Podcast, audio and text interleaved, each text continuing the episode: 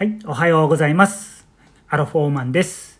物の言い方、フレーズ、コントラスト効果について今日はお話ししたいと思います。コントラスト効果というのは何かと何かを対比、対象させることによって印象的なメッセージを伝えることをコントラスト効果と言います。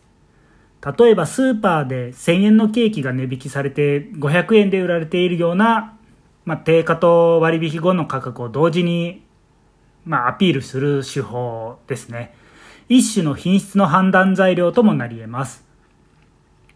そのものの価値を伝えたいときに活用するような手法です。それでは今日はコントラスト効果についてお話ししました。ご清聴ありがとうございました。それでは良い一日を。